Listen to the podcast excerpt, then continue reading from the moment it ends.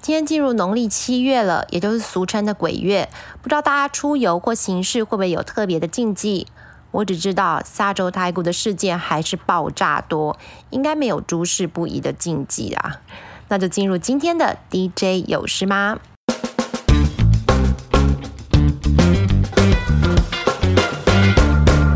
联准会如预期的升息三码，而且还给了个中性偏鸽的会后声明，让市场乐翻了，四大指数全面反弹哦。不过金融大叔 Barry 提醒呢，其实会后声明不是真的都是一群和平鸽。声明中第一次提到某个时间点会放缓升息的言论呢，有一点被扩大解释了。其实联准会还是高度关注通膨压力以及通膨预期，所以八月初公布七月的数据特别重要。根据他的研判，因为油价的下跌呢，整体的 CPI 会从高点走跌。但是扣除能源以及食物价格的核心 CPI 能不能够同步放缓，就攸关市场对于联准会放缓升息时间点的再次押宝了。那现在美股有几个比较值得关注的现象哦，一个是消费者信心、ISM 制造业指数等比较偏向受访者主观意识的 soft data，跟零售销售、耐久产订单等真正数据已经实现的 hard data，两个走势出现了脱钩。这个也反映在第二季财报有七成的企业表现优于预期，但对于前景的展展望是非常的保守哦。不过 b e r r y 认为呢，目前供应链普遍有上游的成长大于下游的情况，这可能预示着上游部分的成长其实是来自于下游库存的增加。假设销售没有办法跟上呢，整个供应链还是有可能会由下往上进行调整。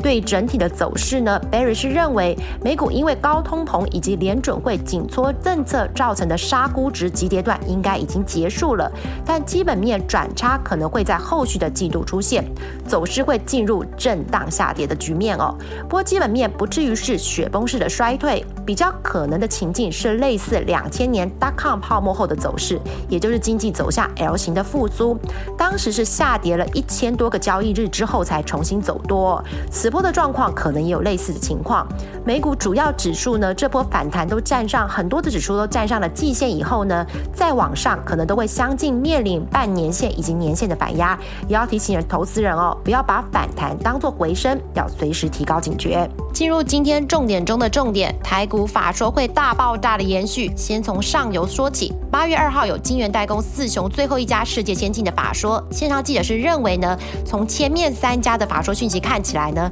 八寸加动率下滑已经是确定了，供应链是预期呢，整个半导体的库存调整最快要到年底，最长可能像台积电说的要到明年上半年。不过好的地方是呢，市场已经有所预期了。如果法说会没有更坏的消息，股价有可能就是在这附近进行盘整，等待明年农历年前的前后有没有回补库存的动向哦。还有一个可以关注的地方是，八寸厂的成本效益还是高于十二寸厂，现在八寸厂产能利用率的松动，会被带动一些客户的转进？也可以观察一下哦。同一天召开法说的还有记忆体稀释材厂商的爱普。现在记者是认为呢，公司两大业务中的 IOT RAN 呢，受消费性市场影响比较大。AI 事业先前虽然因为台积电法说的利多有所反弹哦，不过主要客户其实是跟挖矿比较相关，下半年的杂音还是蛮多的。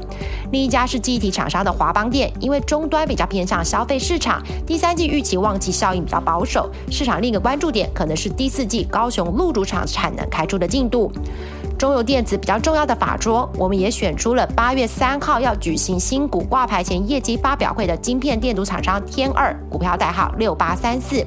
现在记者是认为呢，晶片电阻今年的市况并不好哦。不过这家公司因为打入了美系厂商的手机供应链，今年营收有机会成长十到二十个 percent，获利优于去年会再创新高。电源供应器厂商的群电也要在八月四号召开法说。这家公司虽然是靠笔电的应用占大宗，不过这几年呢努力提高高瓦特数的电源出货比重，提高产品的单价，让营运呢受到笔电调整的冲击有稍微的降低一点哦。那目前公司在低轨道卫星还有伺。服器的订单状况还是不错的，也会对公司的营运有支撑。另外就是八月五号，Mini LED 厂富彩的法说，上半年因为消费电子市场疲弱，还有国际战事的影响，表现低于预期。现在记者是认为呢，下半年还是有通货膨胀造成市场买气不明的问题，对背光等应用的订单造成压力。不过基于长期的考量呢，公司仍然决定要提早启动 Micro LED 产线的建制，预计明年就能量产。同一天，光电族群的法说还有明基材，这家跟富彩有个类似的状况，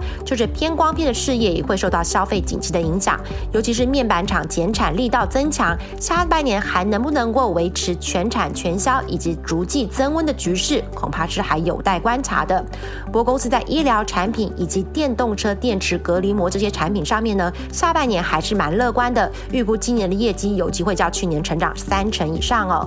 下游厂商八月四号有英业达跟恩智浦的策略合作记者会，瞄准的是车载电子。现行记者是认为呢，电子五哥都想布局车用电子，包括在自动驾驶、车载娱乐以及微控制器这些领域。英业达过去车用占比只有低个位数，跟恩智浦合作可以观察长期的效益。短期英业达看第三季笔电营收季持平，伺服器有机会双位数的季增，这个也提供给亲友朋友参考哦。八月五号还有网东厂中磊的法说，这家公司上半年的表现已经创下了历史新高，公司对于下半年营运看法依然很乐观。随着晶片料矿的缓解，还有手上订单保持强劲呢，第三季营收渴望持续的挑战新高，年增率达到三成以上。船产下周事情也蛮多的，包括不锈钢要开新月份的盘价了。新潮记者是认为呢，因为镍价上个月的均价还是下跌的，八月盘价的跌幅应该跟七月差不多。不过国际镍价最近有点出现止跌的味道哦。接下来可以观察九月的盘价有没有先止稳的机会，如果止稳了，第四季才有可能进一步的回温。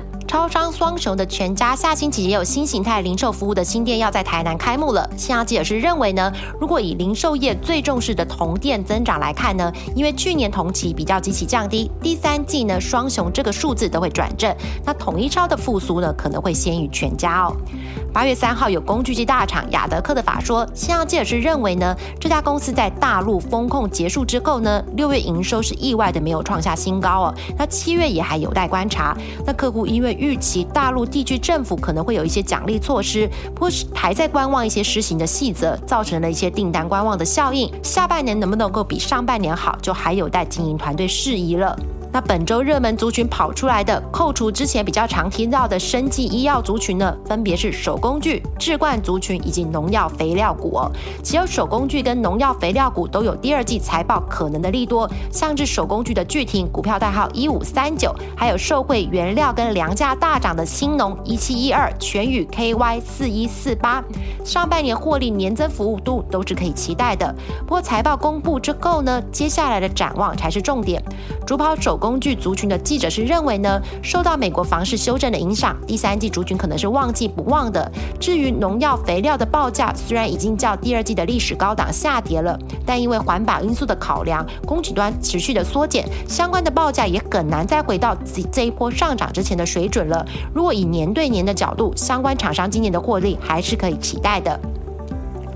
比较少听到的置冠类股呢，其实做的就是我们常见各种饮料的外瓶，包括保特瓶为主的红泉九九三九，金属罐的大华九九零五，福珍 KY 八四一一。因为今年的夏天真的很热哦，饮料当然大卖特卖啊。被点到的个股呢，七月营收都有机会创下新高哦。那线上记者比较看好红泉的后市，特别是这家公司过往第三季其实不容易超前第二季，但今年有机会再创新高，主要的动能就来自于东南亚庞大的人。口红利。以上就是这周的 DJ 有事吗？讲完智冠肋骨，我自己都很想喝上一罐消暑解渴。不过在这个之前哦，还是要提醒观众，Money DJ Podcast 一百集的特别庆祝活动已经开跑喽！只要透过各个平台，包括 Podcast、YT，还有我们 MDJ 产业研究室的粉丝专业留言，告诉我们你最想问 MDJ 团队的问题，我们会用一种崭新的风貌跟粉丝们互动，而且最有创意的问题，主持群还会精选在投资路上不可或缺的梦幻艺品赠送给各位，就麻烦大家帮我们催一波留言吧。下周见喽，拜拜。